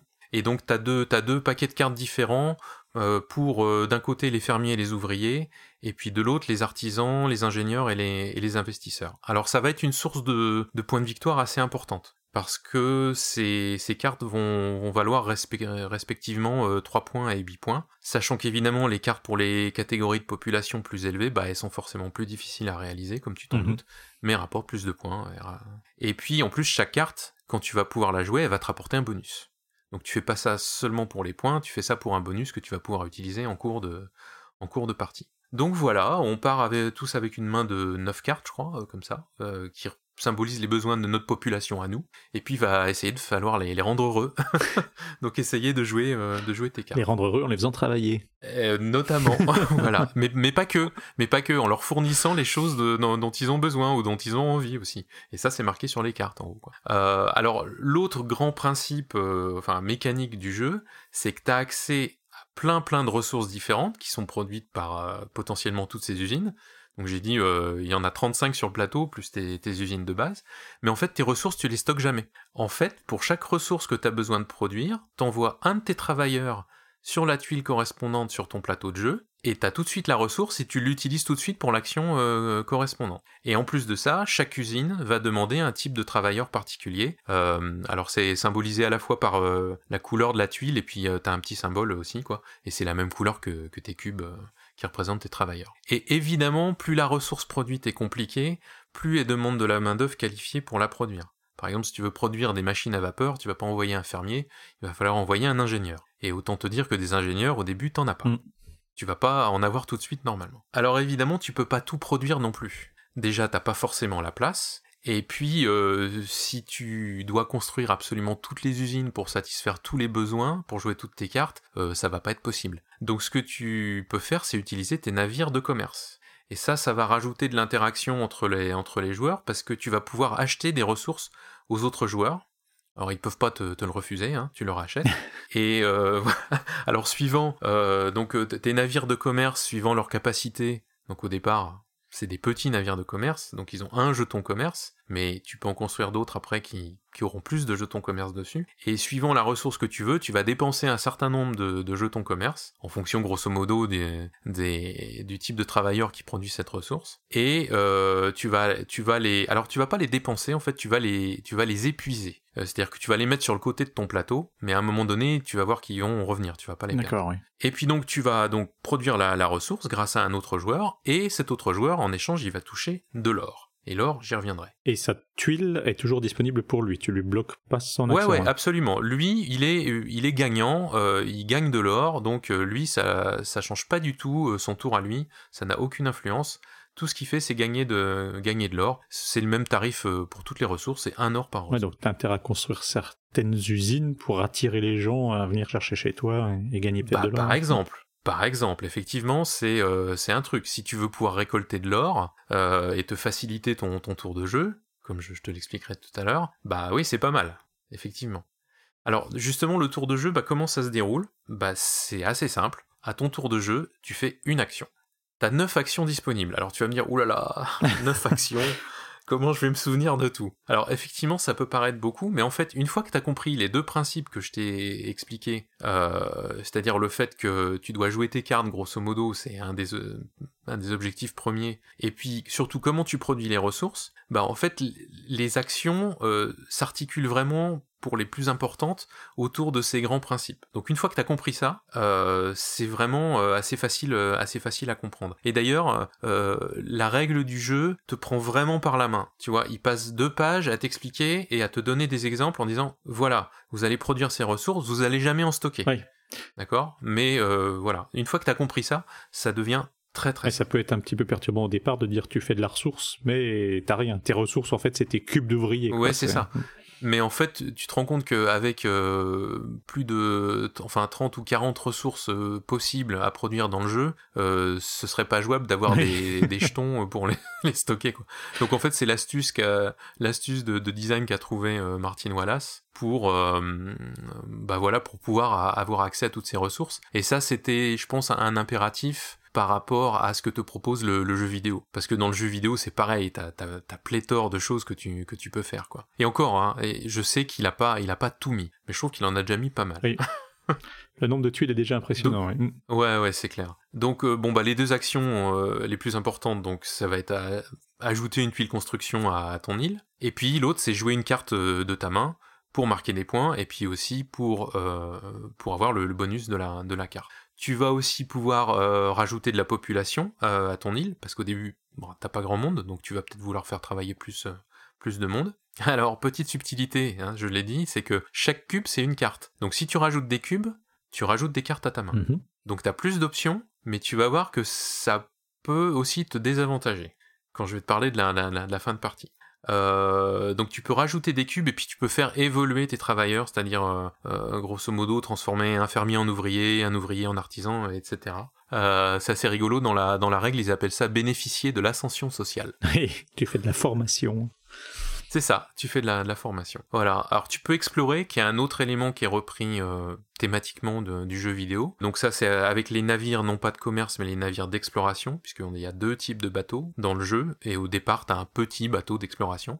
Ça marche pareil qu'avec le commerce, t'as des jetons qui sont sur tes bateaux, et tu vas les épuiser pour faire, euh, pour faire euh, des actions. Donc euh, tu vas pouvoir agrandir ton île, donc ça va te permettre de mettre plus d'usines, plus de bateaux, etc. Ou alors tu vas pouvoir, euh, donc quand quand tu agrandis ton île, tu, tu rajoutes en fait une tuile qui va te donner, je sais plus, euh, euh, 9 emplacements, je crois, quelque chose comme ça, dont 3 pour des, pour des bateaux. Mhm. Et si, si je me souviens bien, en plus, ces tuiles qui agrandissent ton île euh, ont un bonus dessus, je crois. Tu as peut-être déjà une usine ou... Ouais, elle vient, elle vient avec un, un petit bonus préimprimé qui peut être euh, te faire gagner de, de, la population en plus, ou t'as déjà un bateau dessus, ou t'as déjà une, une petite usine dessus. Et puis, donc, l'autre type d'exploration, c'est le Nouveau Monde. Donc là, ça te donne accès à des ressources qui sont présentes euh, uniquement sur ces nouveaux territoires. Donc là où tu as trois types de ressources, c'est du coton, du café, du cacao, du tabac, des choses comme ça, il y en a six ou sept.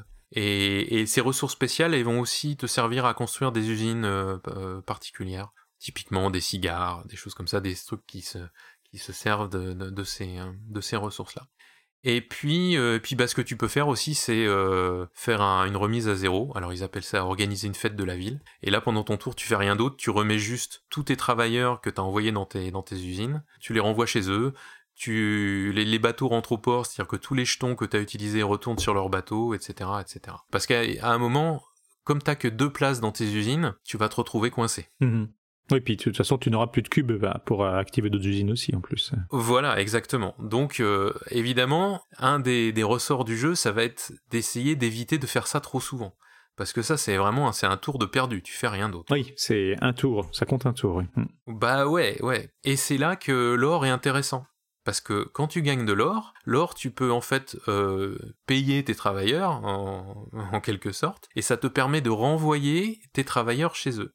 Alors évidemment, plus c'est des travailleurs euh, de haut niveau, euh, plus ça va te coûter d'or, mais quand même, tu peux faire ça pendant ton tour gratuitement, et donc ça te permet de, continuer à jouer sans avoir à faire cette action de, de, remise à zéro. Quoi. Donc euh, je dirais c'est un des aspects importants du, du jeu, il y, a cette histoire de timing, l'ordre dans lequel tu vas faire tes actions, donc que ce soit dans quel ordre tu construis tes, usines, et puis lesquelles, en fonction des cartes de ta main, que tu vas peut-être pas jouer dans n'importe quel ordre non plus, parce que en fonction du bonus qu'elle rapporte, tu vas dire ah ça faudrait que je le joue au début. Certaines cartes vont te rapporter euh, de, la population, et donc aussi te faire repiocher des cartes en plus, ou te faire gagner des jetons commerce en plus. Il y a plein de, de bonus, euh, de bonus différents. Et cette histoire de, de timing et de savoir euh, quand quoi jouer, je trouve que c'est c'est assez typique de certains jeux de, de, de, Martin Wallace quoi. Il y a un aspect de, gestion de main, dédicace à, Cyrus et au Pionfesseur,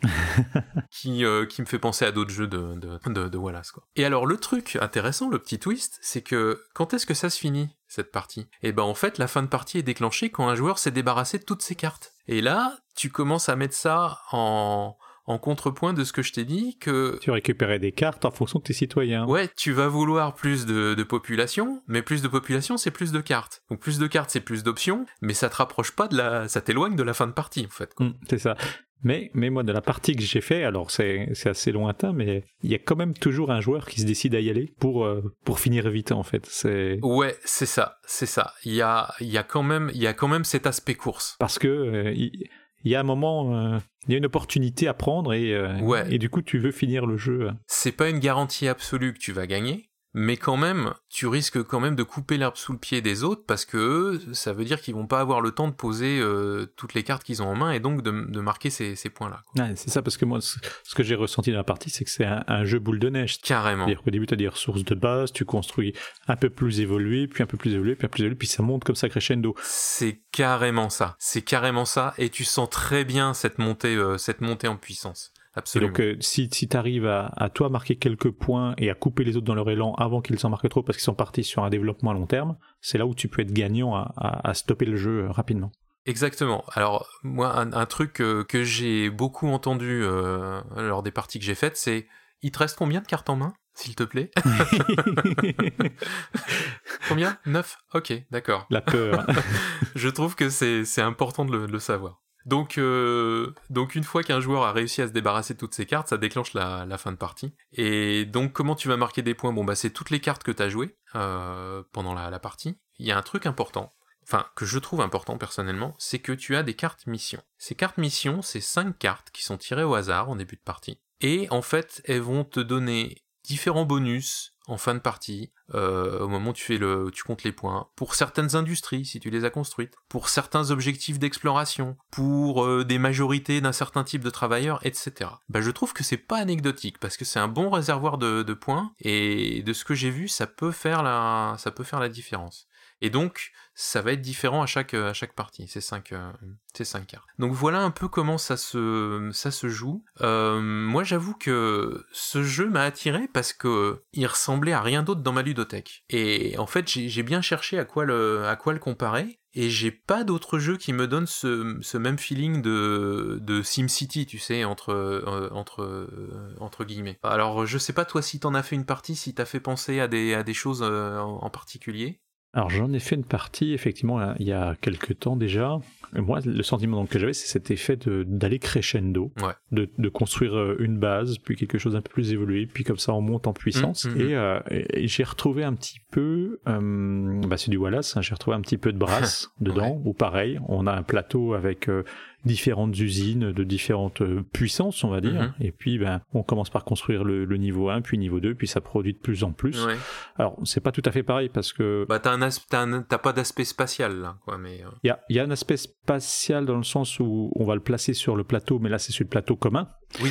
Mais par contre, il sera activé par tous les joueurs. Mhm. Alors, c'est pareil, je sais pas un moment, mais en fait, c'est pas toi qui décides euh, uniquement quand tu l'actives. Donc, tu, tu vas poser des tuiles qui seront activées plus tard et qui Ouais. vont produire. Euh, là où le, le jeu Anno 1800, c'est c'est ton plateau, tu poses sur ton plateau et t'actives quand tu veux. Ouais. Donc tu maîtrises un peu plus, on va dire, le- l'enchaînement. Et Mhm. c'est euh, c'est peut-être en ça euh, qu'aujourd'hui, ouais, j'y vois pas non plus de, de vrai équivalent. ouais, ouais, moi, moi aussi j'ai du mal à, à le relier à, à quelque chose que je que, que je connais quoi. Euh, Maintenant, ça vient peut-être aussi du fait que le, que le- l'exercice c'était vraiment d'adapter le jeu le, le jeu vidéo quoi. Et de ce côté-là, je pense pouvoir dire que c'est assez bien réussi. D'accord. Moi, J'ai pas joué aux jeux vidéo, donc. euh, Alors c'est un, peu gonflé pour moi de, dire ça vu que j'ai pas joué aux jeux vidéo, mais des vidéos de gameplay, si tu veux, j'ai regardé des, vidéos du, gameplay du jeu vidéo après avoir joué au, au jeu de plateau, et oui, j'ai, retrouvé les mêmes concepts quoi, euh, clairement quoi.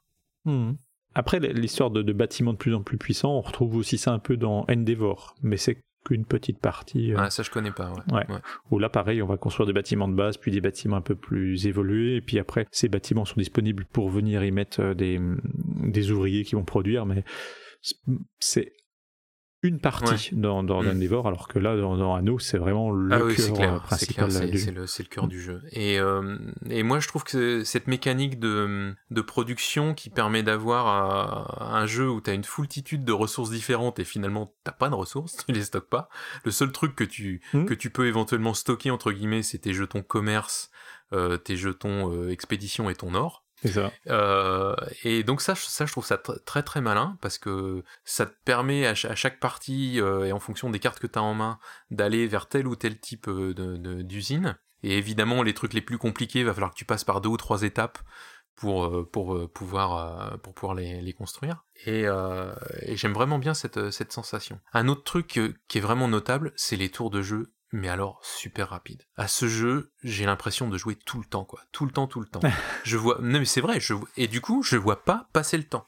Qui est un autre aspect que de... sur lequel je, je reviendrai, quoi. Mhm. Donc ça, c'est vraiment très bien. Il y a le fait que même quand c'est pas à toi de jouer, euh, on va peut-être te dire tiens, mais toi, tu produis, euh, tu fais tes boîtes de conserve, toi? Ah bah tiens, je vais t'en acheter. Hop, tu prends un or. Donc t'es toujours vraiment dans le jeu, quoi. C'est c'est clair. Et des fois, ça, ça revient à toi. Euh, si si un de tes adversaires euh, qui a décidé de, de faire un, un festival, là, de faire une remise à zéro, bon, ça va, ça va tellement vite. En fait, tu passes direct au joueur suivant, quoi. Oui, bien Et donc ça revient à toi excessivement rapidement et je trouve ça très appréciable. Alors moi, c'était pas aussi rapide. Ben, on découvrait le jeu aussi. Oui. hein, c'était notre première partie. Alors- donc, euh, effectivement, tu regardes un peu plus ce que les autres produisent, ce que tu produis, les tuiles. Je te parle pas sur la sur ta première partie effectivement, faut que tout le monde euh, apprenne à naviguer, je dirais, dans l'arbre de technologie. Mhm. Donc ça, ça prend euh, ma première partie était pas aussi rapide.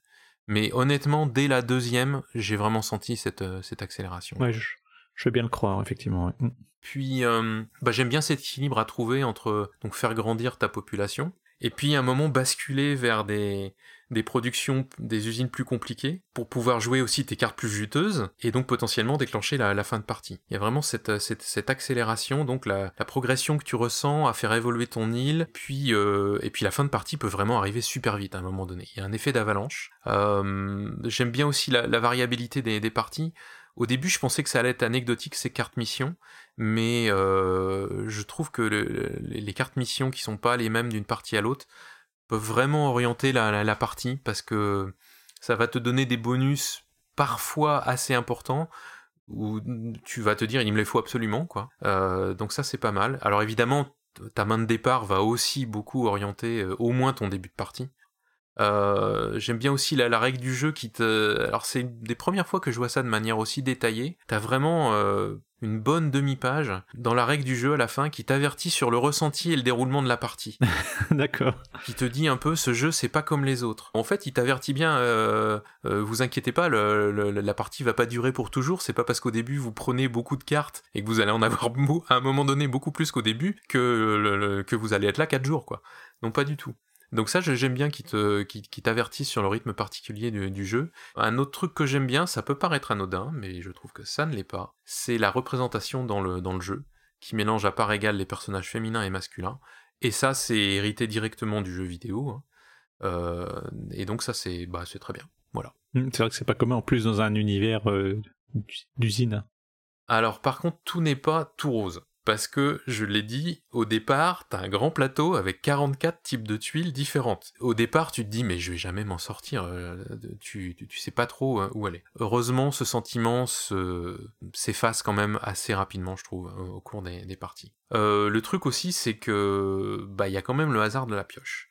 J'ai quand même constaté qu'il y a des cartes dans ta main de départ qui peuvent être clairement plus avantageuses que d'autres à mon avis. Donc ça peut quand même te donner un, avantage et ça... Avantageuse sur des points, sur des facilités à les faire ou plutôt... Ben typiquement tu vois, euh, il y a des cartes qui te permettent d'acquérir un ingénieur du moment que tu as accès à une nouvelle catégorie de travailleurs, tu as accès à une nouvelle catégorie d'usine aussi. Un petit boost par rapport aux autres. Donc ça peut te donner un, avantage, c'est clair. Et je dirais que d'une manière générale, je pense que c'est un jeu qui peut vraiment dérouter à la première partie et qui va forcément demander d'y revenir pour l'apprécier, quoi. Et puis surtout, la durée de partie peut être très variable, mais d'une manière générale, c'est long. D'accord. Et quand la boîte dit 120 minutes, dans mon expérience, c'est pas exagéré. J'ai fait des parties beaucoup plus longues. Notre première partie, à 4 joueurs, était très longue. D'accord. Je vais pas te dire le double, mais je pense que c'était bien 3 heures. Et t'as réussi à tenir le 120 minutes dans d'autres parties Ouais, après, ouais. Euh, même, euh, j'ai des expériences de parties à 2 à 1h30. Parce que le nombre de joueurs, dans ce cas-là, ça, a quel impact sur la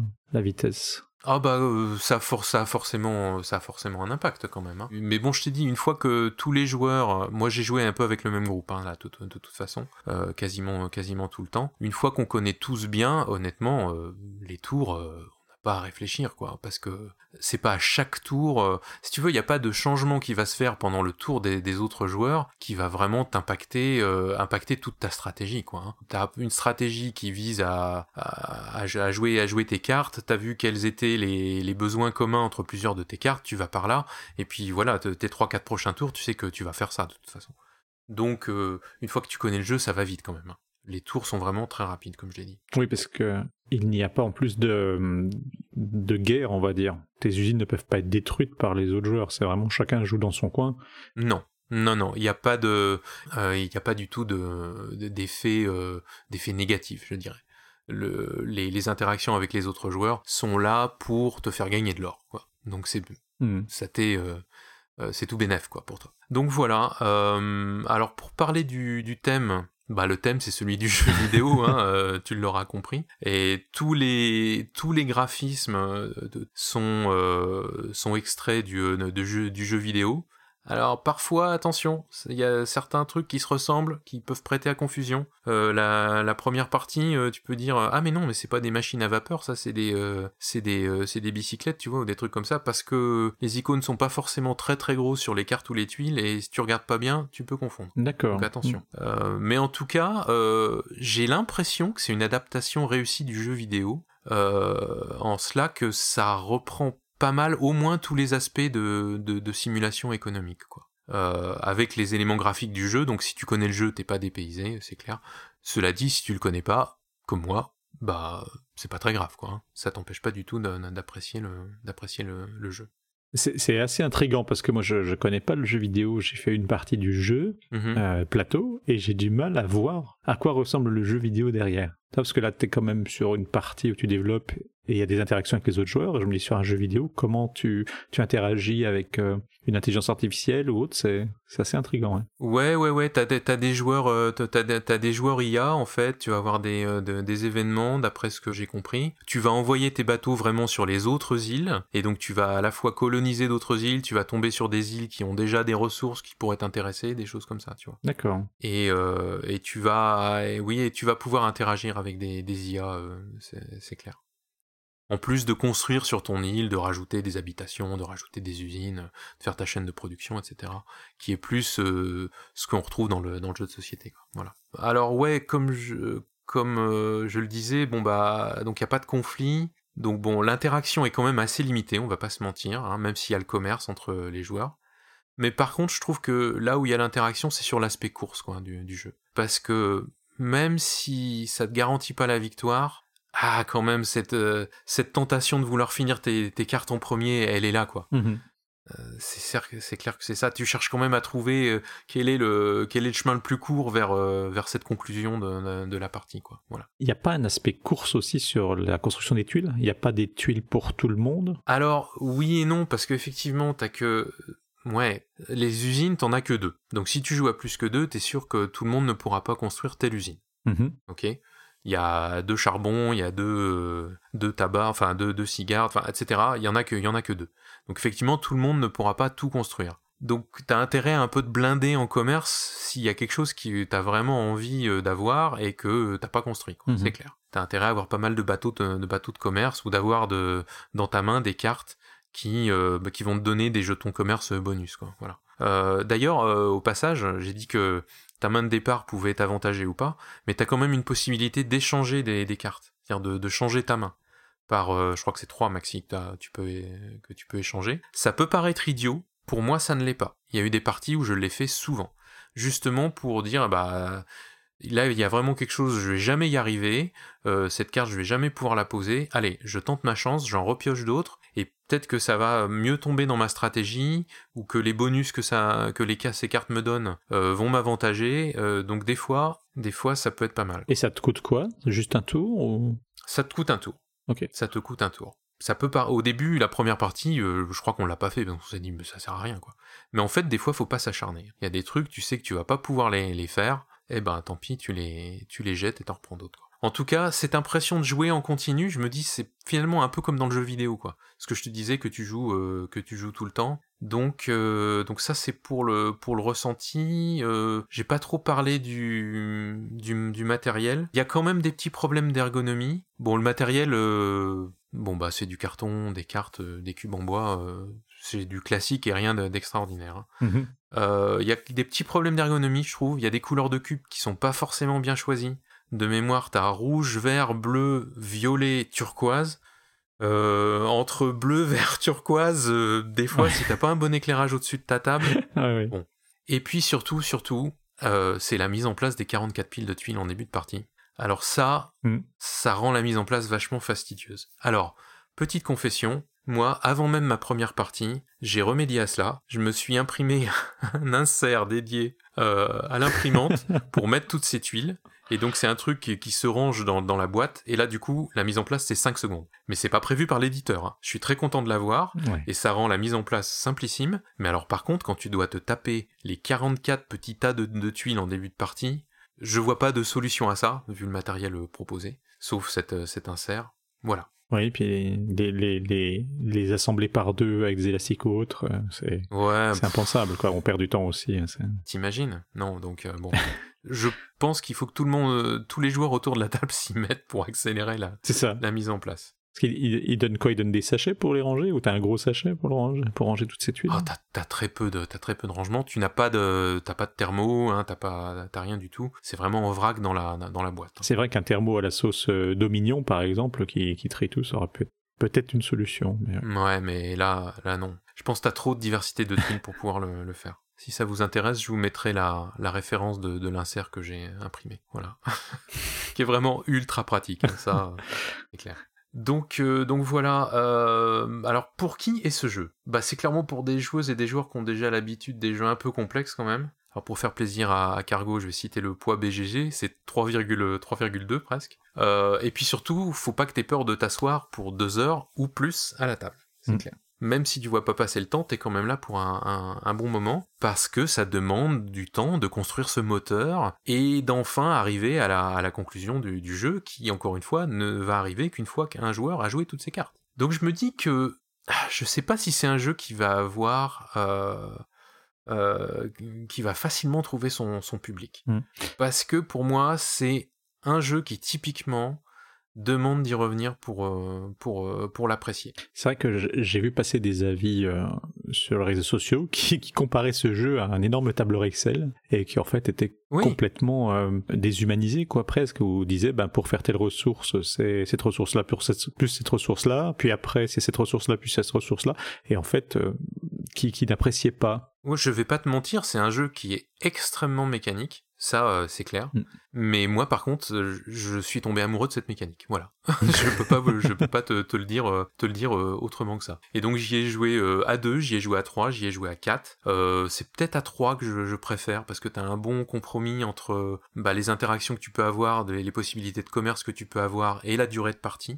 à 2, bah t'as pas, t'as très peu de changements. Le, le seul truc, c'est que t'as plus cette compétition sur les usines. Oui, c'est bizarre d'ailleurs qu'il n'y ait pas une, euh, une, adaptation du jeu en fonction du nombre de joueurs. Bah, en fait, je trouve que c'est pas forcément utile parce que la partie est forcément un peu plus courte et je trouve que la sensation de course est encore peut-être un peu plus exacerbée. D'accord. Euh, une partie à deux, deux joueurs qui connaissent, tu peux boucler ça en, en, en 1h30. Hmm. Donc c'est plus une course sur les tuiles, mais plus sur la durée du jeu, quoi. C'est plus une course à course à finir, ouais. Hmm. Course à finir le, le finir tes cartes le premier. Et je l'ai dit, hein, tes cartes, c'est quand même une source de points euh, majeure. Alors j'ai aussi vu, tu parlais des réseaux sociaux, j'ai vu un peu sur les, sur les forums, sur BGG, tout ça. Il y a des règles avancées, et en fait j'ai appris que... Euh, alors des règles avancées dont on a entendu parler dans la communauté, a priori, et en fait elles vont être présentes dans, dans l'extension à venir, parce qu'il y a une extension en préparation. Euh, par exemple, tu as la possibilité de garder l'exclusivité sur une usine que tu construis pendant un tour, parce que sinon, dès que tu la construis, les autres peuvent, peuvent acheter des, des ressources. Mmh. Et en fait, bah, tu te dis ouais je me suis fatigué à construire ce truc là à construire mon usine de machines à vapeur. Et puis le joueur suivant il en profite avant moi.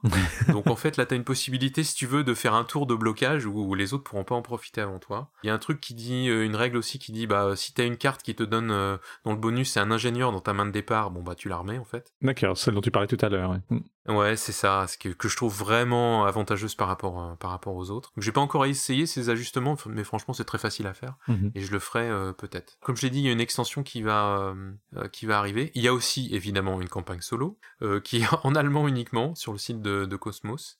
C'est une campagne de 10 parties euh, solo contre la machine. Le timer, c'est un paquet de cartes en fait que tu vas égrener, si j'ai bien compris. Et puis tu vas pas jouer avec toutes les usines tout le temps. Euh, tu vas, grosso modo, tu vas avoir accès à, de plus en plus d'usines.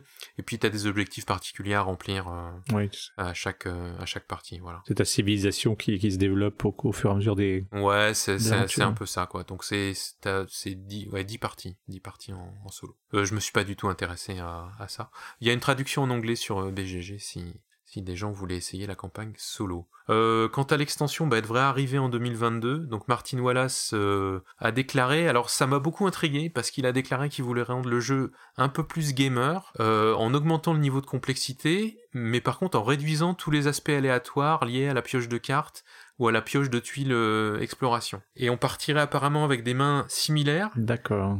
Et il y aurait des, aussi des nouvelles régions à explorer, avec des nouvelles ressources, des nouvelles usines. Et, le truc qui m'a le plus surpris, c'est qu'il dit que même la condition de fin de partie sera différente. D'accord. Ça m'interpelle beaucoup parce que ça me donne l'impression de, changer énormément l'essence du jeu. Oui, il touche un peu tout là, oui. Donc euh, je vais attendre ça. Euh, ouais, je vais attendre ça avec euh, avec curiosité. Voilà. En tout cas, euh, voilà ce que je pouvais dire sur Anno 1800. C'est un jeu de construction de moteur, de développement. Pour moi, ça ressemble pas à d'autres jeux que j'ai eu l'occasion de pratiquer. Euh, dites-nous en commentaire si ça vous en rappelle d'autres. Je suis très intéressé de le savoir. Euh, je trouve qu'il y a un rythme de jeu euh, haletant autour de cet arbre de technologie. Ça me fait penser que c'est une adaptation réussie du jeu vidéo. Euh, le fait de, toujours jouer, hein, puisque il y a des aspects temps réel aussi dans le... Enfin, il y a un aspect stratégie en temps réel dans le jeu vidéo que tu es toujours toujours en train de construire ou d'évoluer. Et le fait de toujours jouer, ça me donne cette impression aussi dans le dans le, jeu de plateau. alors c'est sûr que c'est long. et c'est sûr qu'on peut pas s'arrêter à une première partie pour commencer à l'apprécier. Je pense que c'est honnête de, le dire. Malgré ça, je trouve que les parties sont pas les mêmes. Ça oblige les, joueuses et les joueurs à trouver le bon chemin dans l'arbre des, ressources. Euh, c'est pas toujours le même. Euh, faut trouver l'équilibre entre une forte population, ta flotte de bateaux, tes objectifs réalisables le plus efficacement euh, possible. Et bah, je pense que c'est pour ça qu'il est assez original. Ça en fait son, intérêt mais je comprends que ça puisse être aussi assez, assez exigeant. En tout cas, moi, je peux dire que c'est le premier jeu de ce calibre vers lequel je retourne euh, si souvent en aussi peu de temps. Parce que vraiment, euh, les dernières soirées jeux, on a fait ça quasiment exclusivement dans les 5-6 dernières semaines. D'accord, ouais. Alors moi, ça m'a un peu intrigué. Effectivement, j'ai fait une partie. Alors c'est pas un jeu auquel j'ai accès, c'était un, jeu d'un ami euh, que je croise très rarement. Et du coup, je peux pas y rejouer. Mais c'est vrai que la première partie m'a laissé un petit peu sur ma faim.